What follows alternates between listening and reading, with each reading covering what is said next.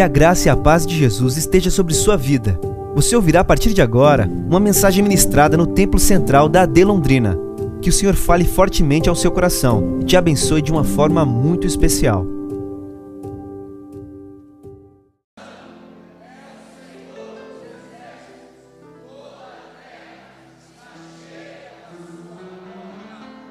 Aplauda o Senhor, Ele está entre nós. A sua graça e o seu poder se manifesta no meio da sua igreja. A paz do Senhor, igreja, podeis tomar vossos assentos. Queridos, antes da meditação dessa noite, gostaríamos de fazer um solene convite a todo o povo de Deus. O tema deste ano, proposto pela direção da igreja, foi o ano da palavra, a nossa esperança. Ano do quê? Isso. Ou seja, o que nós estamos dizendo, baseado na palavra de Deus, é que para ter esperança, você precisa conhecer a palavra. Amém? Às vezes, o nosso desespero em situações da vida, em situações que a vida traz, é porque desconhecemos a palavra do nosso Senhor.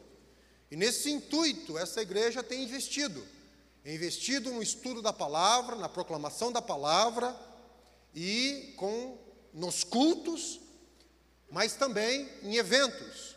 Este ano já teremos agora, a partir do dia 23 de janeiro, a nova edição da Apolo, a terceira edição da Conferência Apologética da Delondrina, este ano Apolo 24.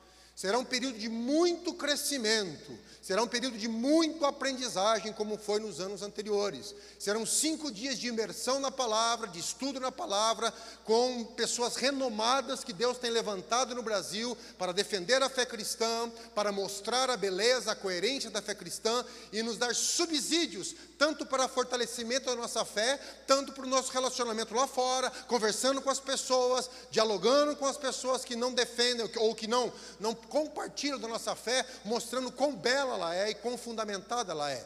Nós teremos o Dr. Roberto Covolan, um cientista da, da, Unicamp, falando aqui, ou foi cientista da Unicamp, falando aqui como a beleza de um acadêmico cristão e como a fé ao invés de prejudicar, ajuda o acadêmico na sua produção, na sua produção universitária e científica.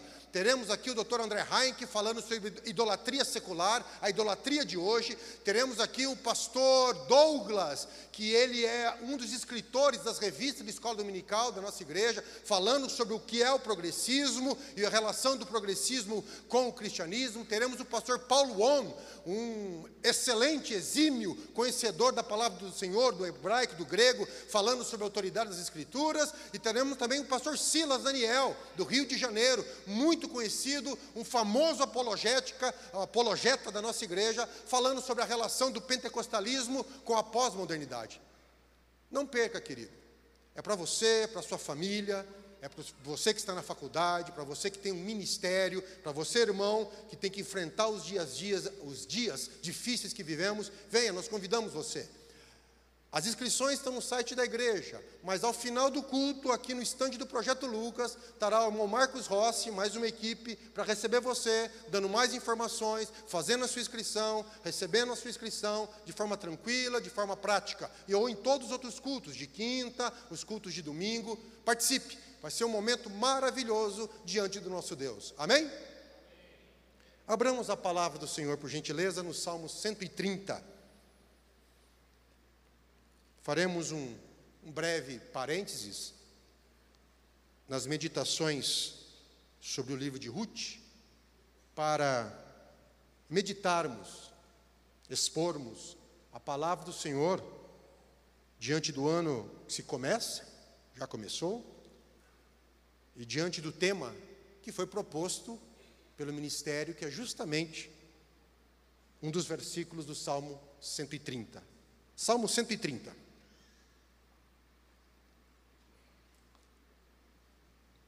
Diz assim: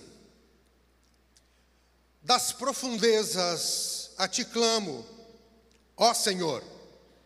Senhor, escuta minha voz Sejam os teus ouvidos atento à voz das minhas súplicas.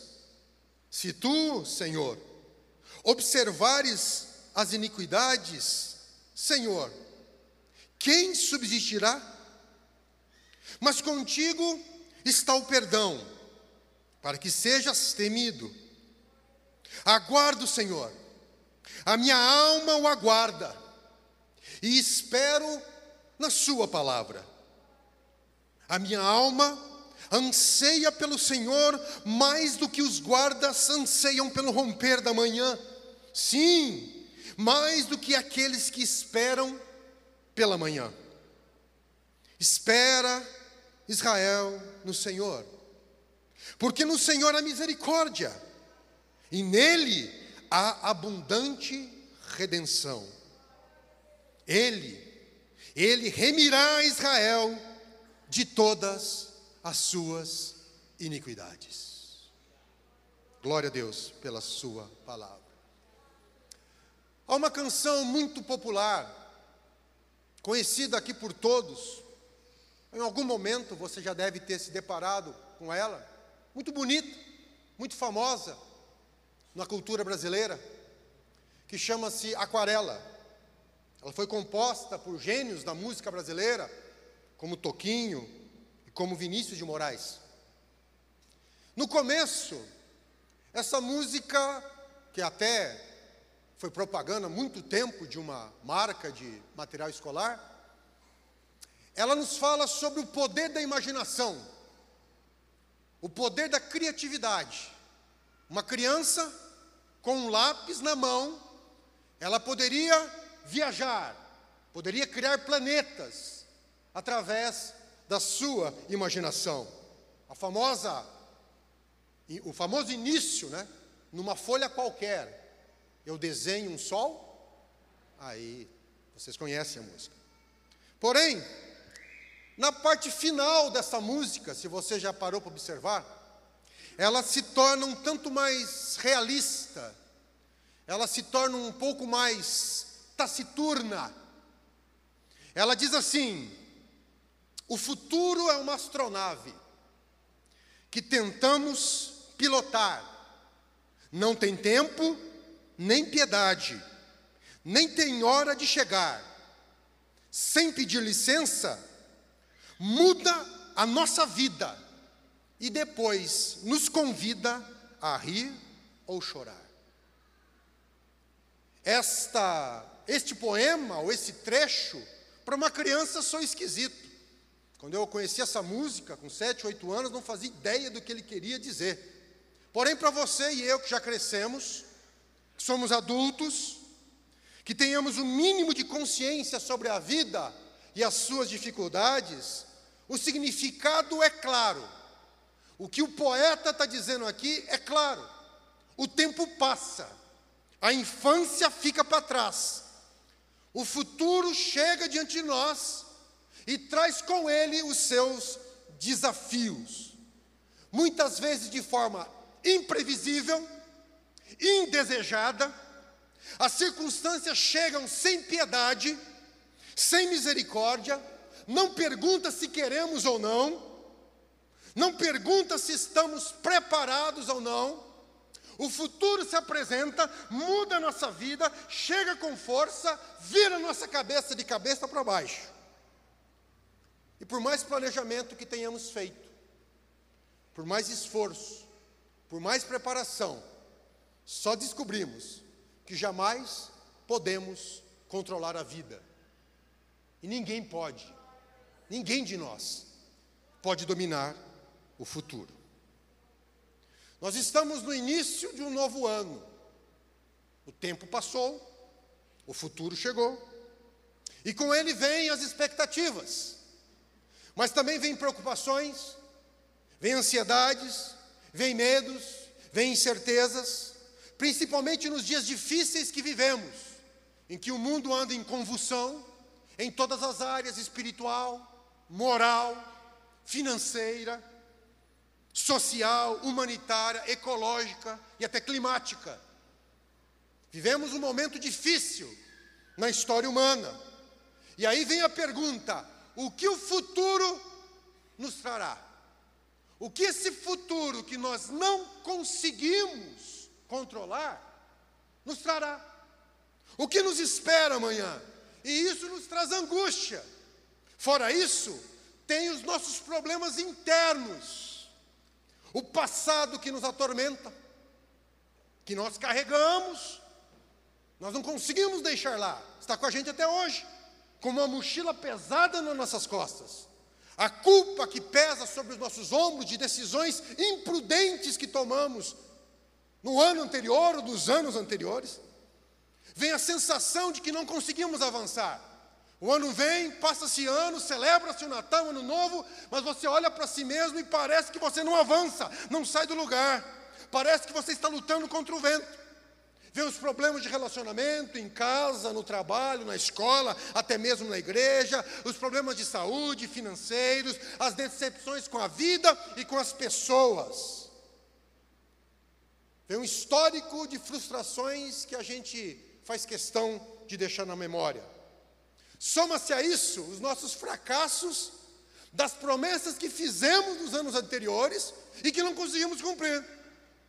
Circulou um meme pelas redes sociais no mês de dezembro, dizendo o seguinte: no começo de 2023, eu assumi o compromisso de perder 10 quilos. Dia 31 de dezembro, faltavam 12. E é justamente isso. Promessas que nós fazemos no começo do ano, mas não conseguimos cumprir. E isso vai nos apertando ano após ano, luta após luta, o futuro nos trazendo coisas que nós não estávamos preparados, as nossas expectativas sendo frustradas, e com o tempo nós ficamos cansados, exaustos. O poeta da música que eu falei no início, ele fala que a nossa aquarela vai descolorindo. Extenuados, desanimados. E nós nos sentimos como estivéssemos no fundo do poço, sozinhos, sufocados. E essas pressões nos tentam ou nos levam, ou nos tentam levar a entrar em desespero, desistir, jogar tudo para o alto, chega, chega dessa família, chega desse casamento, chega desse ministério, chega dessa igreja, eu não aguento mais, a vida é muito impiedosa, o futuro chegou em cima de mim, de forma sem nenhuma misericórdia, muita cobrança, muita pressão. Nunca sou bom o suficiente para as pessoas. Já teve essa sensação? E nunca as pessoas são boas o suficiente para mim. E essa sensação você já teve. E isso vai nos jogando para baixo. E ninguém está isento disso. Nem eu, nem você, nem os personagens bíblicos. O futuro chega para todos sem pedir licença com as suas demandas. Muda nossas vidas e nos convida a rir ou chorar. Ninguém está livre de, em determinado momento da existência, se sentir como salmista, nas profundezas, no fundo do poço, sem expectativa, sem esperança.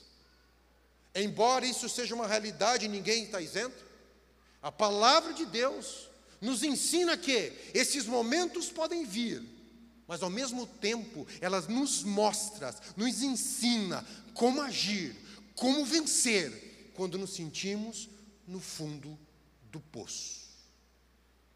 É disto que se trata o Salmo 130. Este salmo faz parte de um conjunto de cânticos que começa lá no Salmo 120 e vai até o Salmo 134. É chamado Salmos do Peregrino, ou Salmo da, de Romaria, ou de Romanagem, ou Cântico dos Degraus, seja lá o nome que você queira utilizar. Eles eram usados pelos peregrinos quando eles subiam a Jerusalém para celebrar as três principais festas judaicas. E este salmo, como tantos outros, revela a luta, os traumas, as aflições e a angústia do salmista a realidade que ele enfrentava, e reflete também a forma como ele lidou com isso, como ele tratou com isso, e qual foi o resultado. Este salmo, ele começa com um grito. Este salmo, ele começa com um pedido de socorro das profundezas. Fim da linha na vida dele. sem força, sem ânimo, sem esperança, desespero, um buraco profundo, escuro, úmido, sufocante, trevas ao redor dele. É que o salmista está nos relatando das profundezas, a vida lá em cima passando, as pessoas vivendo lá em cima, sorrindo, festejando, celebrando, viajando, postando as suas conquistas nas redes sociais, e o salmista lá embaixo, sufocado, esmagado, desamparado, aprisionado. E aqui começa a primeira lição. Aqui começa o nosso primeiro desafio para enfrentar a vida, para enfrentar o futuro, que às vezes quer jogar a gente nas profundezas. Primeiro desafio: reconhecer. Reconhecer que chegamos no limite. Há muitos nessa situação, nessa situação do salmista, mas não admitem, não descem do salto, estão à beira da destruição, mas dizem: não, eu dou um jeito, eu consigo. As drogas levando ele para a morte, ele diz: não, eu que controlo, eu uso quando eu quero. A imoralidade e a prostituição destruindo a vida dele. Ele diz: Não, a hora que eu quiser eu paro. Os vícios acabando com a família dele. Ele diz: Não, eu dou um jeito. As dívidas se acumulando. E ele fala: Não, eu consigo. O primeiro passo é o reconhecimento, é sair do orgulho. Às vezes tudo ruim na nossa volta, a gente não aceita a ajuda oferecida, a gente acha que não precisa, a gente acha que pode dar um jeito. E às vezes não podemos, queridos. Às vezes a vida se torna uma areia movediça. Quanto mais força você faz, quanto mais você se move, quanto mais você se debate, você se afunda mais. Foi a palavra que Cristo disse a Saulo um judeu, zeloso da lei, fariseu, conhecedor de toda a Torá, exemplo do seu povo. Deus sabia o debate interno que ele vivia e disse assim para Saulo: Saulo, por que você vive lutando contra os aguilhões, achando que você pode escapar disso sozinho? Por quê? Porque você não aceita a minha ajuda. O salmista vence o orgulho. O salmista se encontra no fundo do poço e ele vence o orgulho dele, sem vergonha, sem cerimônia, sem máscara, sem disfarces. Ele reconhece: estou no limite, estou no fundo, estou nas profundezas. O Salmo 69, 2 também relata isso. Ele diz assim: Atolei-me em um profundo lamaçal, onde não posso estar em pé. Entrei na profundeza das águas, onde a corrente me leva. A primeira lição para enfrentar a vida é reconhecer: sozinho não conseguimos, pelas nossas forças não dá. Você pode até lutar por um período de tempo, mas você se cansa e será levado cada vez mais para baixo. E o salmista clama: Senhor, eu estou nas profundezas, ajuda-me. E aqui há um segundo desafio. O primeiro, reconhecer. O segundo, a atitude correta. Ele levanta um clamor, ele levanta uma súplica, algo que vem de dentro do seu coração. Ele levanta algo sem reserva, sem esconder nada, de coração aberto. Ele faz um pedido de socorro. Ele olha para Deus e diz: Senhor, Senhor, escuta a minha voz, eu não consigo, eu não posso, eu preciso da tua ajuda. Quantos de nós até conseguem vencer o desafio de reconhecer? Reconheço que estou no limite, mas não conseguem ter a atitude correta. Ao invés de clamar a Deus, ele murmura. Ao invés de clamar ajuda, ele reclama. Ele procura achar culpados. Foi você, mulher. Antes de casar com você, eu era. Agora olha a situação. É você, marido. É você, filho. É você, pai. É você, igreja. Ao invés de clamar a Deus, ele remoe o passado. aquele dia, aquela vez que foi ofendido, que foi traído, que foi humilhado, ele fica remoendo.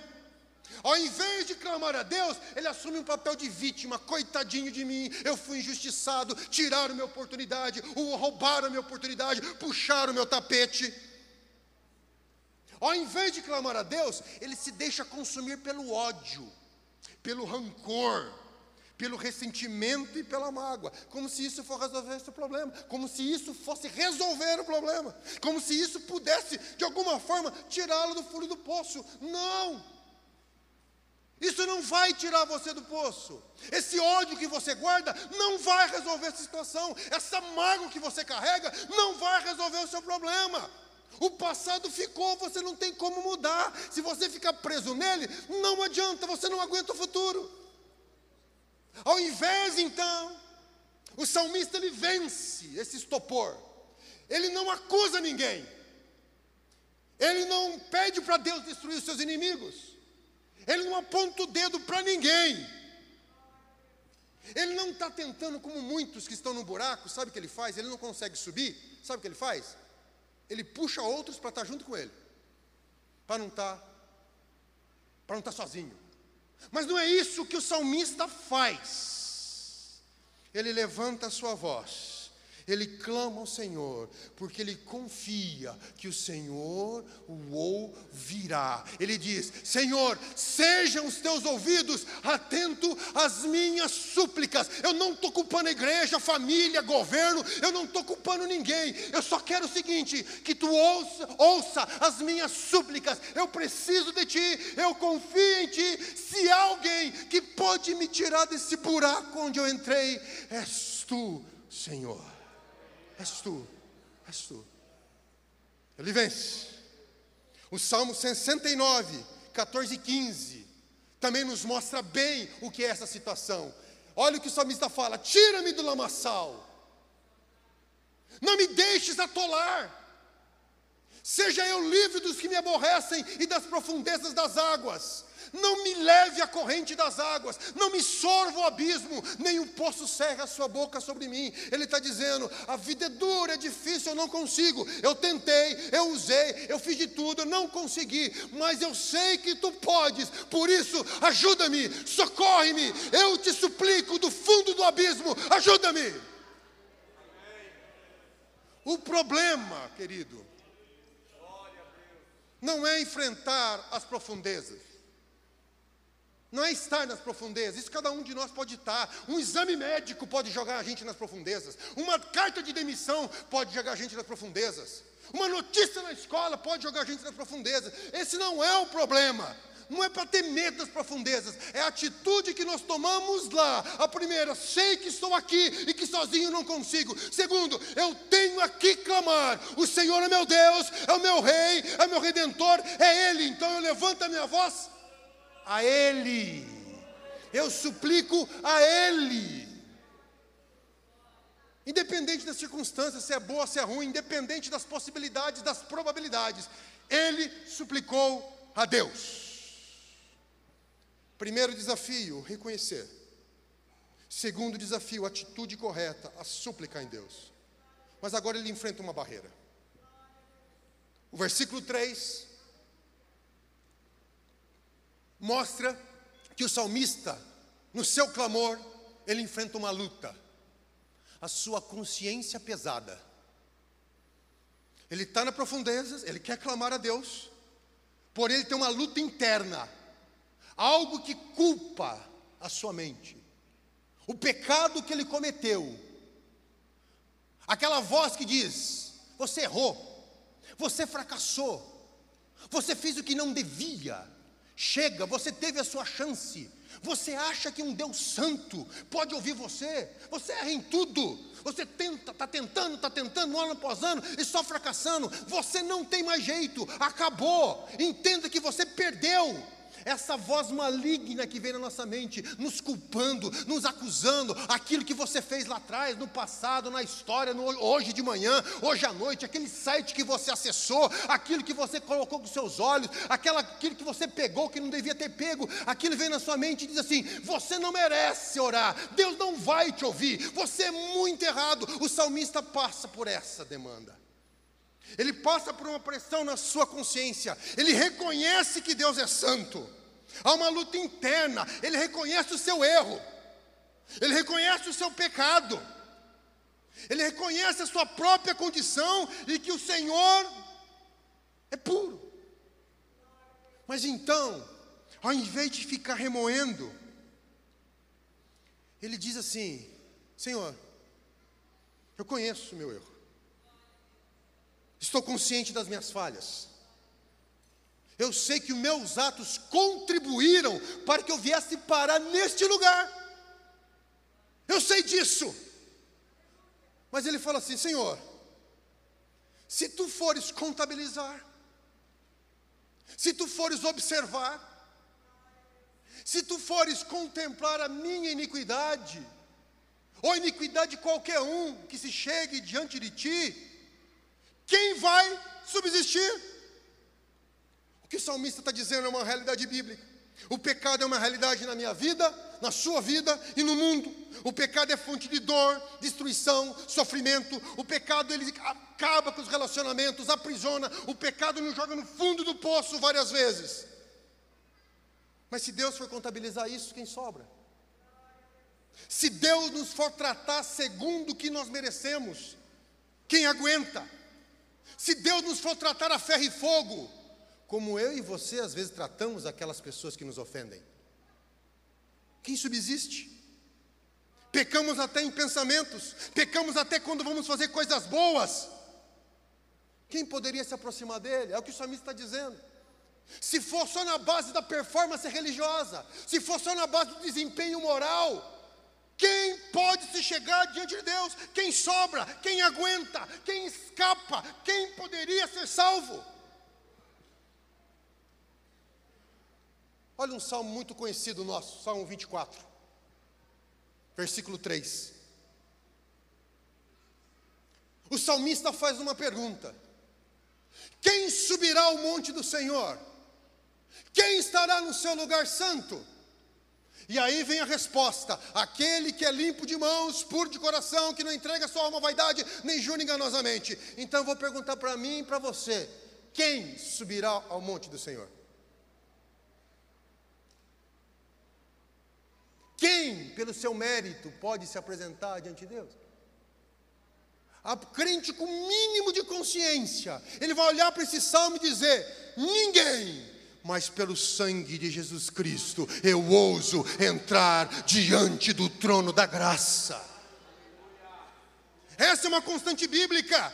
Isaías fala, e Paulo repete Isaías em Romanos 3, capítulo, capítulo 3, versículo 10 e 12: Não há um justo sequer não há quem entenda, não há quem busque a Deus. Todos extraviaram se fizeram inúteis. Não há quem faça o bem, não há um sequer. O próprio Paulo falando de si mesmo em Romanos 7, 24: Miserável homem que sou, quem me livrará do corpo dessa morte? É o drama que o salmista, é o que está impedindo ele é a luta que ele está fazendo antes de compor esse salmo. O pecado é destruidor, com o pecado vem a culpa, com a culpa vem o medo, com o medo vem o desespero. Não tem mais jeito, eu não tenho mais jeito, acabou, não tem, vou morrer, Deus não vai me ouvir. Mas o salmista, ele adota uma outra postura.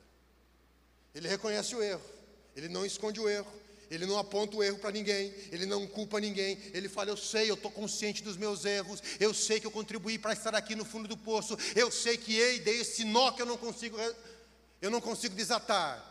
Mas no versículo 4 ele diz: Mas contigo está o perdão. Ouça, meu querido irmão, agora com o nosso Senhor pertence o perdão. Com o nosso Senhor, Ele é apto a perdoar. O perdão pertence ao Senhor. O perdão é propriedade dele, porque todo pecado, em última análise, é ofensa contra o nosso Deus. O perdão divino não é direito nosso, não há algo que eu possa conquistar ou exigir de Deus, é uma dádiva, é um presente. Ele está dizendo: Eu sei que pequei, eu sei da minha condição, mas acima do meu pecado, acima da minha transgressão, está o teu amor, a tua misericórdia, o perdão encontra-se contigo, a tua graça é maior que o meu pecado, o teu amor é maior que o meu erro, e eu agora me agarro no teu caráter.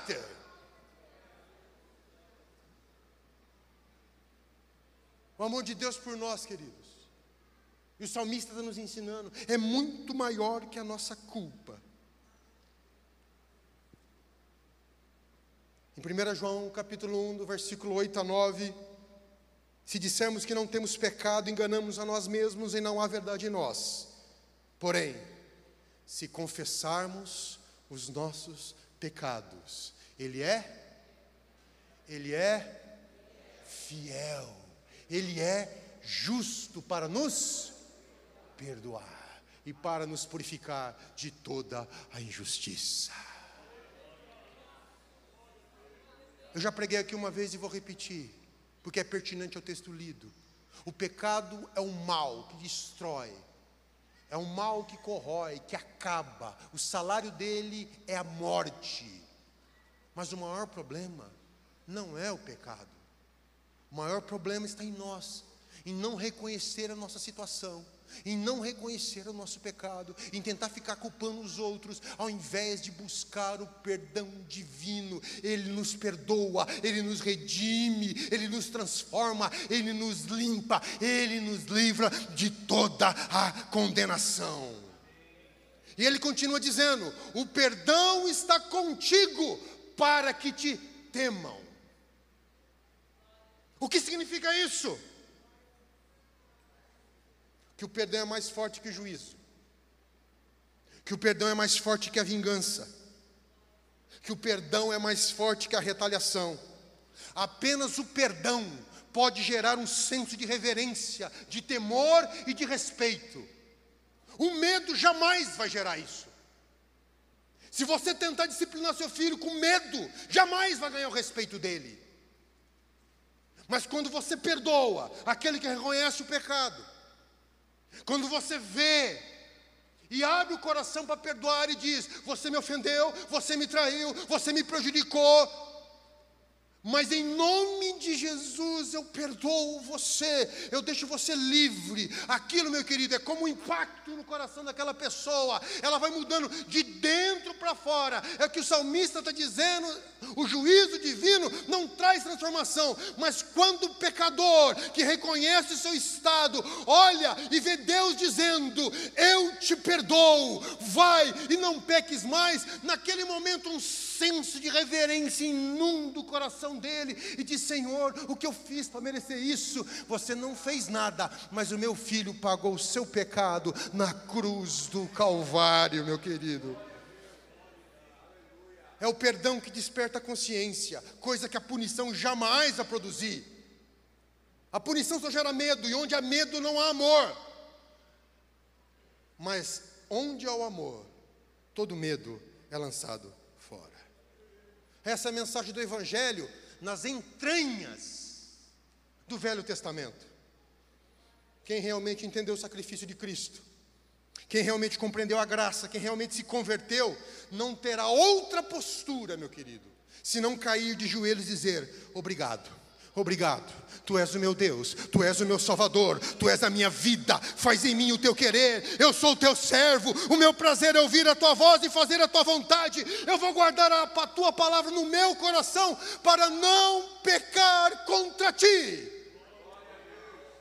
Esse é o impacto do perdão, esse é o impacto do Evangelho, esse é o impacto da graça de Deus na vida de uma pessoa. Não é por acaso que o Novo Testamento ensina que todo aquele que pertence a Deus, todo aquele que é filho de Deus, ele vai ter a mesma postura do seu pai. Colossenses 3, versículo 13.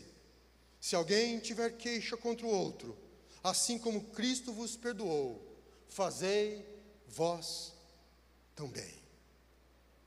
É o Senhor que está nos ensinando. O salmista, ele aprendeu isso com o Senhor. Mas ele não para aí.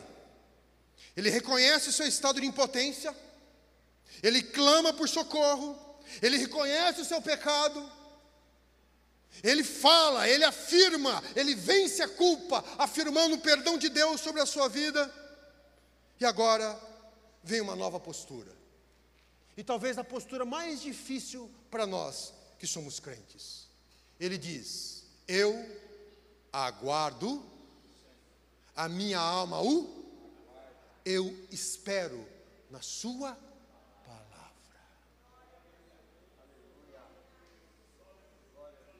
Querido, que o salmista está nos dizendo é o seguinte: ele veio até Deus, ele reconheceu o seu estado, ele busca o clamor de Deus, ele confia em Deus, ele confia no perdão de Deus, ele confia que o seu pecado não é mais barreira para o socorro divino. Mas agora, sabe o que ele faz? Ele aguarda o veredito divino. Até agora eu falei, até agora eu clamei, até agora eu expus, até agora eu contei o que está acontecendo comigo. Sabe o que eu faço agora? Eu aquieto meu coração e aguardo a tua palavra eu aguardo o que vai dizer para mim, porque a tua palavra me traz consolo, a tua palavra me traz salvação, a tua palavra me traz cura, a tua palavra é lâmpada para os meus pés errantes, a tua palavra é luz para o meu caminho, a tua palavra tem o poder de me tirar das profundezas da terra e me trazer para perto de ti. Eu espero, eu coloco a minha esperança não em governos, nem em homens, nem em sistemas, nem no que a vida vai trazer, eu coloco a minha esperança em ti, na tua palavra, porque eu preciso ouvir a tua voz. Eu me recuso a tomar qualquer decisão sem antes ouvir a tua voz. Esse é o nosso maior desafio. Nós cristãos, nós oramos. Nós buscamos, nós clamamos, mas acabou a oração, eu já quero resolver o problema, eu já quero o problema resolvido. E aí Deus não vem, eu quero dar o um jeitinho. É como a, é, é como a mulher de Abraão, Sara.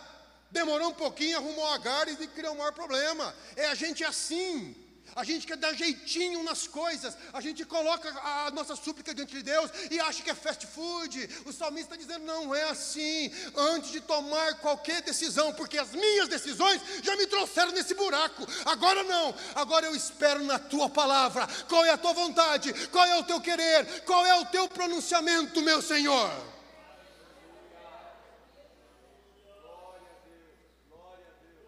Por isso o próprio salmista diz no Salmo 37, 5 e 6: entrega o teu caminho ao. O que, que faz? Confia nele, e o mais, ele fará. Essa é a dinâmica da igreja, querido essa dinâmica do povo de Deus, essa espera em Deus, por mais que o futuro nos pressione, não interessa, eu não vou agir enquanto a palavra de Deus não me der a orientação. Senhor, estou no fundo do poço, eu preciso da tua palavra. Mas o salmista, ele avança mais profundo ainda. Ele diz: Eu quero ouvir a tua palavra eu quero sair do fundo do poço. Eu quero sair dessa situação desastrosa em que eu entrei. Eu quero sair. Eu não consigo, eu clamo por ti. Mas muito mais do que sair do fundo do poço. Sabe o que eu quero? Eu quero a tua presença. A minha alma anseia pelo Senhor. Eu quero sair daqui. Eu não quero ficar aqui, mas o que eu quero realmente é estar na tua presença. A minha alma anseia por ti, e ele fala: Eu anseio por ti muito mais do que os vigias de uma fortaleza no momento de guerra. Anseio pela luz do dia, noite de guerra. Nós não tem luz elétrica, algumas fogueirinhas, aquela escuridão, aquele breu, o inimigo avançando, você não sabe onde está, e os vigias anseiam que surja o primeiro raio de luz para que eles possam ver e possam ser livres. O salmista dizendo: mais do que segurança desses vigias, eu preciso da tua, da tua luz, eu preciso da tua, da tua graça, eu preciso da tua presença na minha vida. Ela é minha luz, ela é que me guia, ela é que ilumina os meus meus passos, eu quero caminhar não sozinho, eu quero caminhar contigo. Contigo, onde tu fores, eu irei. Não é assim, Senhor, vai comigo. Não, Senhor. Vai, Senhor, eu vou contigo. Onde tu queres que eu vá, eu te acompanho, eu te sigo. É o que o salmista está dizendo para nós. O futuro chega sem pedir licença e muda nossas vidas e traz as suas demandas, algumas urgentes, outras emergentes. Todos nós temos desejos e expectativas, todos nós queremos conseguir aquela vitória, aquela bênção, aquela cura, aquele emprego, aquela bolsa de estudos, aquela causa na justiça, aquela vaga no concurso, e alguns ainda acham que se eu conseguir isso eu vou ser feliz, se eu conseguir isso eu vou estar realizado, se eu conseguir isso a minha vida está resolvida. Ledo engano, meu querido nenhuma bênção, nenhuma vitória, nenhuma conquista pode completar a tua alma. A bênção de hoje não serve para amanhã.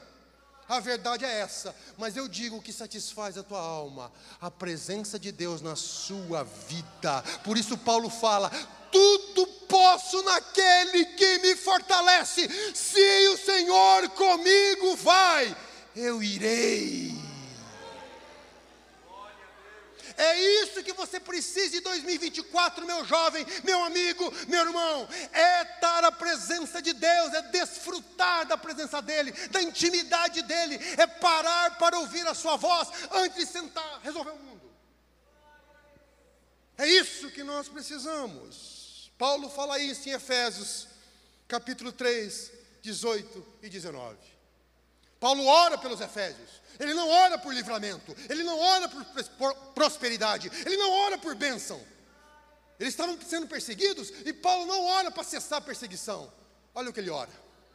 Ele ora para poderes perfeitamente compreender com todos os santos a largura, o comprimento, a altura, a profundidade e conhecer o amor de Deus que cede, o amor de Cristo que cede todo entendimento, para que sejais para que sejais o quê? Para que sejais cheios de todo o quê? Quer ser completo, meu irmão? Quer ser completo, minha irmã? Quer se livrar dessa sensação de falta que aprisiona você? Sempre está faltando alguma coisa? Conheça a profundidade, as dimensões do amor de Deus, e você será cheio, você será pleno. Nada na vida, o futuro pode bater na sua porta e você diz: pode vir o que vier, por quê? Porque eu estou cheio, completo, íntegro, pelo amor do meu Deus.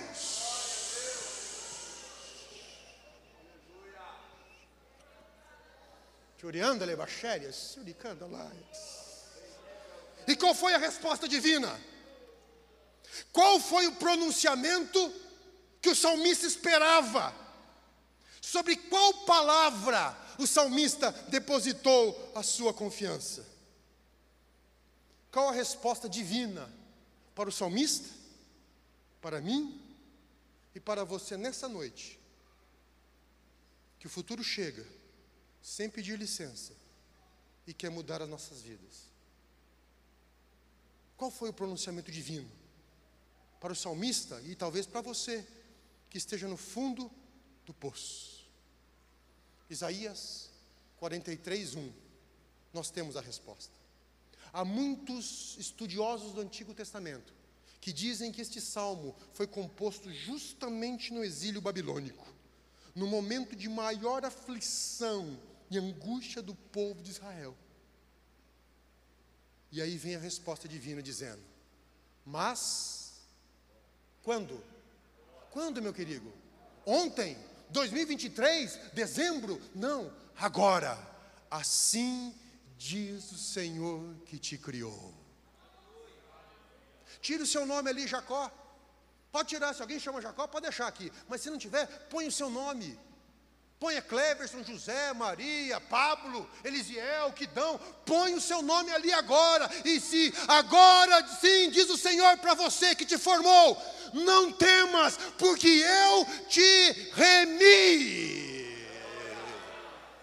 O pecado pesava sobre a vida do salmista, o pecado queria destruir, a culpa estava esmagando. Deus responde dizendo: Não temas, eu te remi, eu te criei, eu te formei, eu te chamei pelo nome, tu és meu.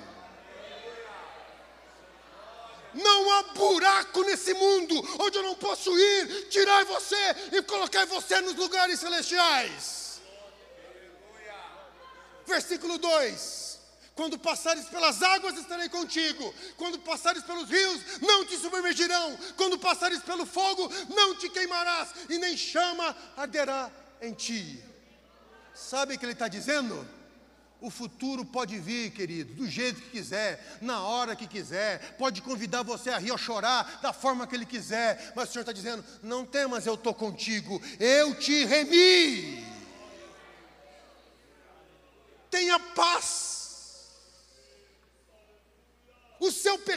não estou escondendo o seu pecado, não estou fazendo vista grossa no seu pecado, mas eu estou dizendo: o seu pecado eu lancei sobre o meu filho na cruz do Calvário, e agora, aqueles que creem no meu filho, nenhuma condenação há. Vocês são remidos.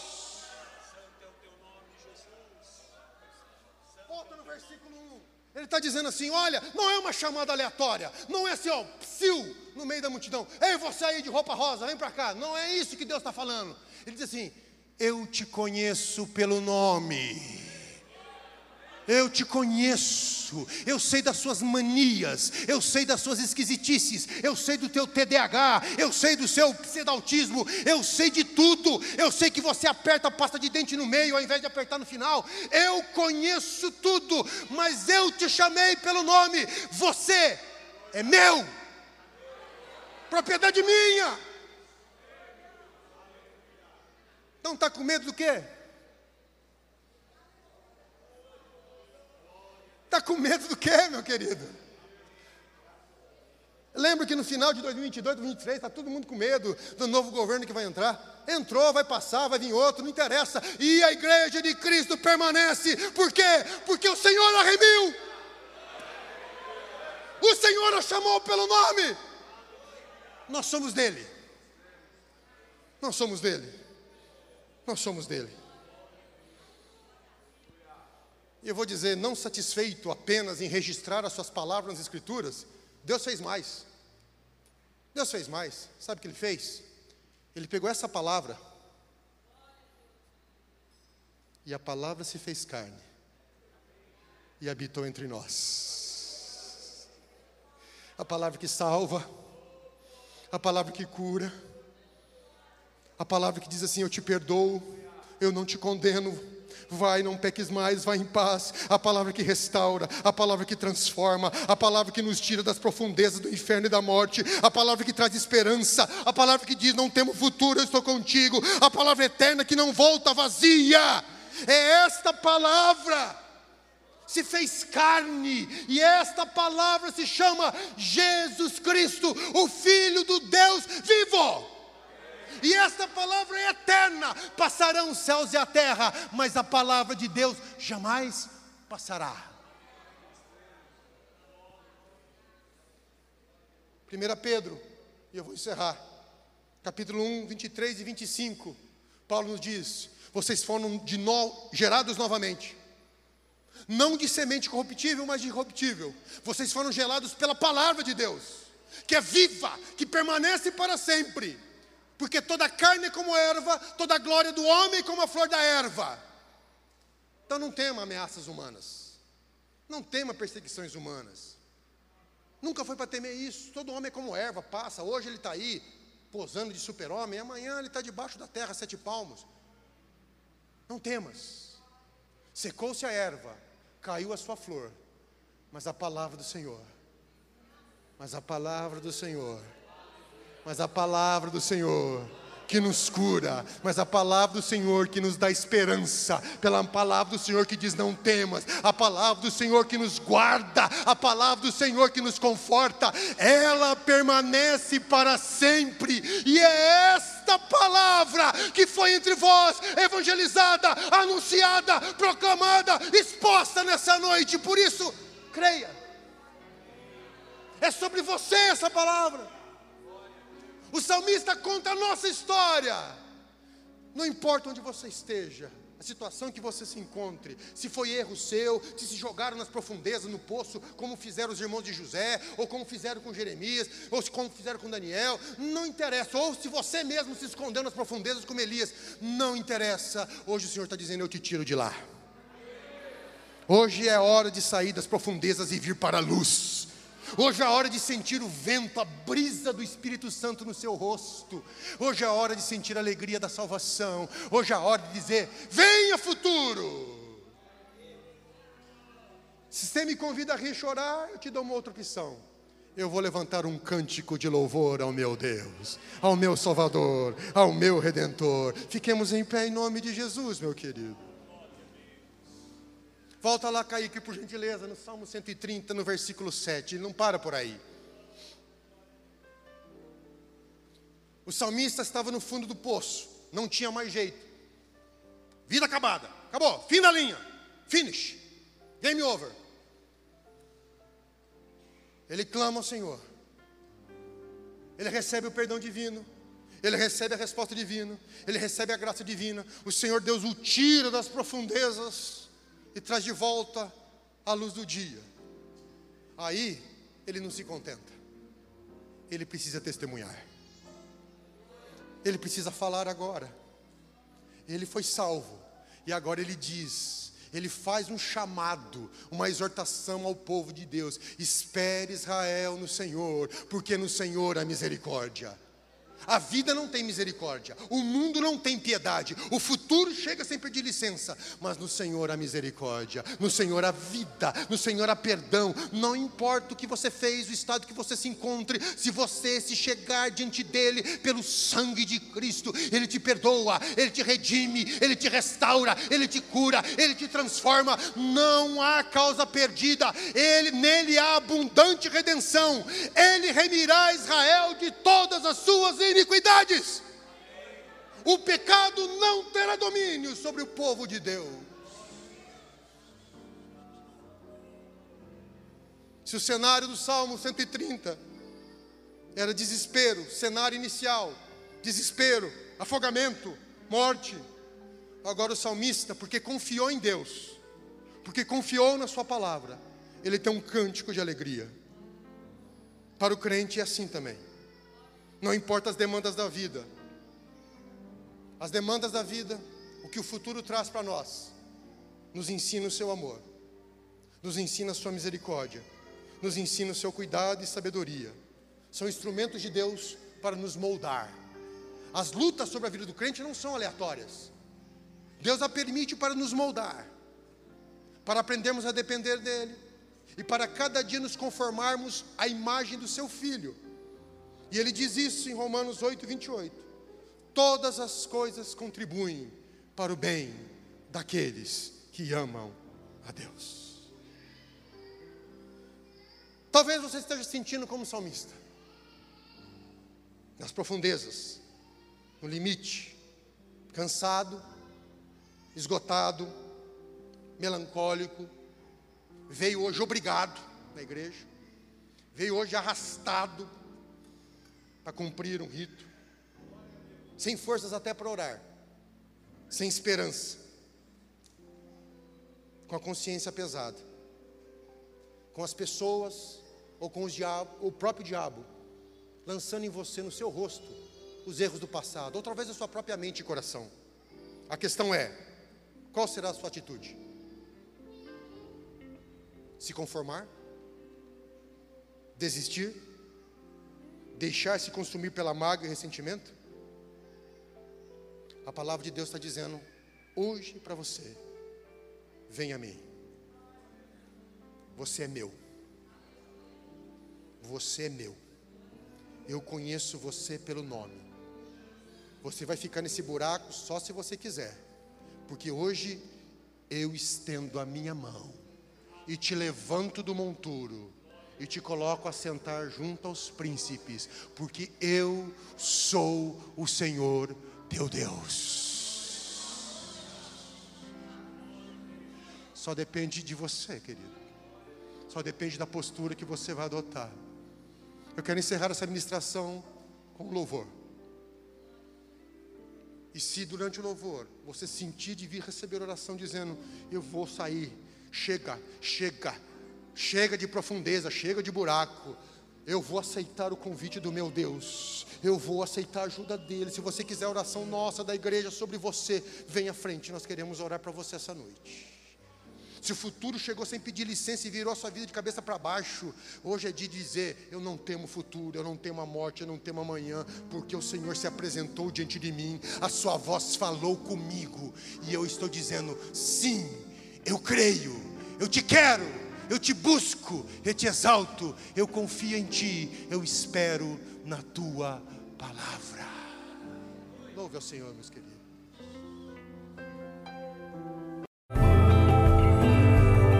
Essa foi uma mensagem ministrada no Templo Central da AD Londrina. Acesse nossas redes sociais no Facebook, Instagram e YouTube e fique por dentro de tudo o que está acontecendo.